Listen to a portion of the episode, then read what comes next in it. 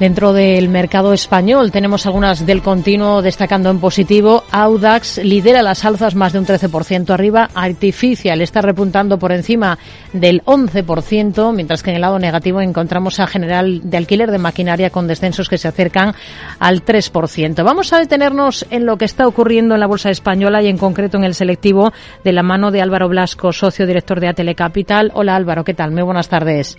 Muy buenas tardes. Una jornada en la que estamos observando de momento al IBEX 35 bastante plano Em, con unas ganancias bastante más discretas que la que de las que muestran sus comparables del viejo continente, tiene que ver con esa exposición que tienen buena parte de las cotizadas nacionales a un país como Brasil, tras ese intento golpista de anoche que pone cuanto menos en alerta a muchas empresas de nuestro país con grandes intereses allí. Es mucho, ¿no? Lo que se juegan las eh, cotizadas españolas. Debemos trabajar con un escenario de mayor volatilidad en valores como el Santander, como Iberdrola, como Telefónica, eh, por, por esta coyuntura? Bueno, yo creo que como siempre hay que tener algo de prudencia, eh, pero yo pienso que las cosas que se vivieron ayer en, en Brasil no van a ir más allá eh, y que en la situación en la que están nuestras compañías han convivido con unos y otros sectores de la política eh, brasileña y por lo tanto no deberían tener problema.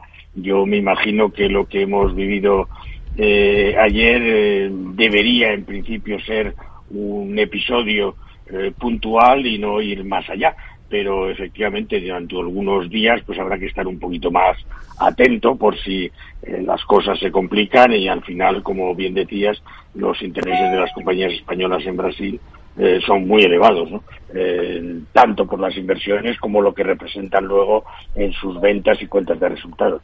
Por ejemplo, en el caso del Santander, que además hoy es noticia por la emisión de deuda que, ha lanzado, ¿qué potencial le ven ustedes a la entidad este año, al Santander? Bueno, nosotros Santander es uno de los valores que hemos estado recomendando desde, desde finales del año pasado. Eh, creemos que la entidad eh, la cotización de la entidad lo ha hecho bastante mal en 2022 para lo que eh, han hecho otras eh, entidades financieras, tanto en España como en el resto del mundo, y por lo tanto ese gap que tiene en estos momentos yo creo que debería cerrarlo y debería actuar con bastante fuerza, ¿no?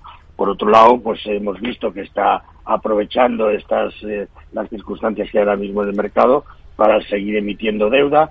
En este caso lo hará a mediados de enero, el 16 de enero, creo que es cuando se lanza esa deuda senior que va a lanzar a dos, tres, cinco años y yo creo que es muy importante tener los deberes hechos lo antes posible en el, ejercicio. Hmm.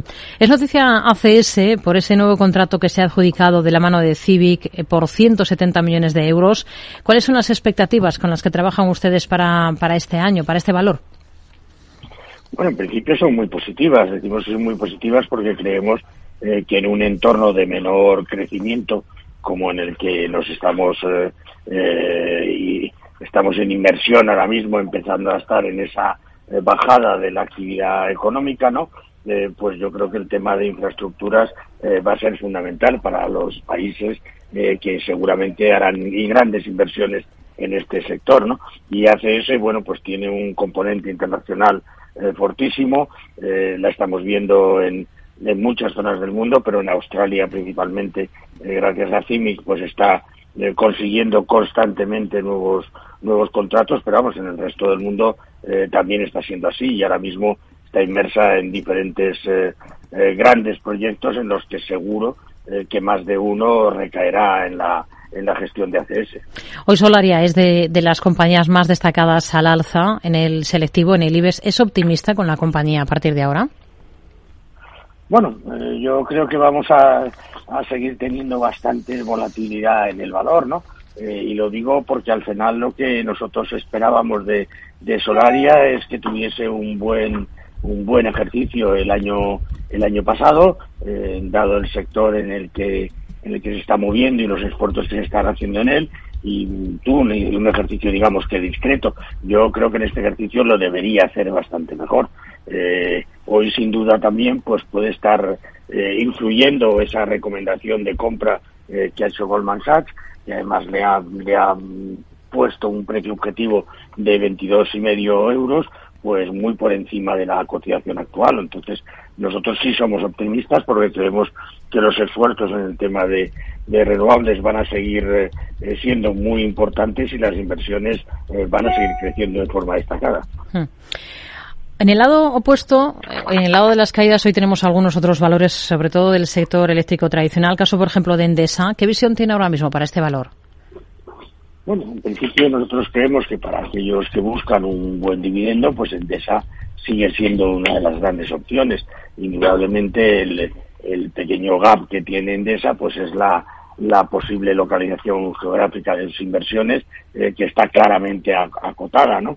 Eh, pero dicho esto, eh, creemos que es uno de los grandes jugadores del mercado y que correcciones como las que estamos viendo hoy de un dos y pico por ciento, que tampoco es dramático, por supuesto, pues son más una oportunidad de compra que, otra cosa para aquellos que buscan pues un dividendo del entorno del, del 6% y una compañía que por PER eh, tampoco está tan cara, está a 11 veces beneficio, o sea que eh, yo creo que vale la pena y quizás esperar un poquito más, pero eh, aprovechar esta corrección que está teniendo el valor en el año.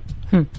Otro de los valores en el punto de mira esta jornada es LAR España. Es protagonista por esa oferta que ha lanzado para recomprar bonos verdes por aproximadamente 100 millones. Eh, son eh, emisiones que fueron emitidas por la compañía en dos operaciones que se llevaban a cabo en 2021. ¿Qué visión tiene ahora mismo para una compañía como LAR? Bueno, yo creo que la visión es positiva, ¿no?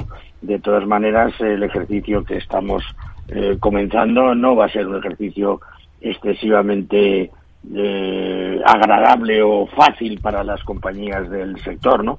Eh, al final, todo este tipo de compañías, pues su crecimiento depende en gran parte de los costes de financiación y la subida tan fuerte que hemos visto de costes de financiación no solamente pueden mermar en su endeudamiento en la cuenta de resultados, sino que además, pues esos eh, inversores finales o los compradores finales mm, cada vez van a tener más problemas para conseguir eh, unas hipotecas no que les permitan hacer este tipo de inversiones o sea que mm, yo creo que positivo en el año pero sería prudente por lo menos en los primeros meses pues nos quedamos con este análisis. Álvaro Blasco, socio director de Atele Capital.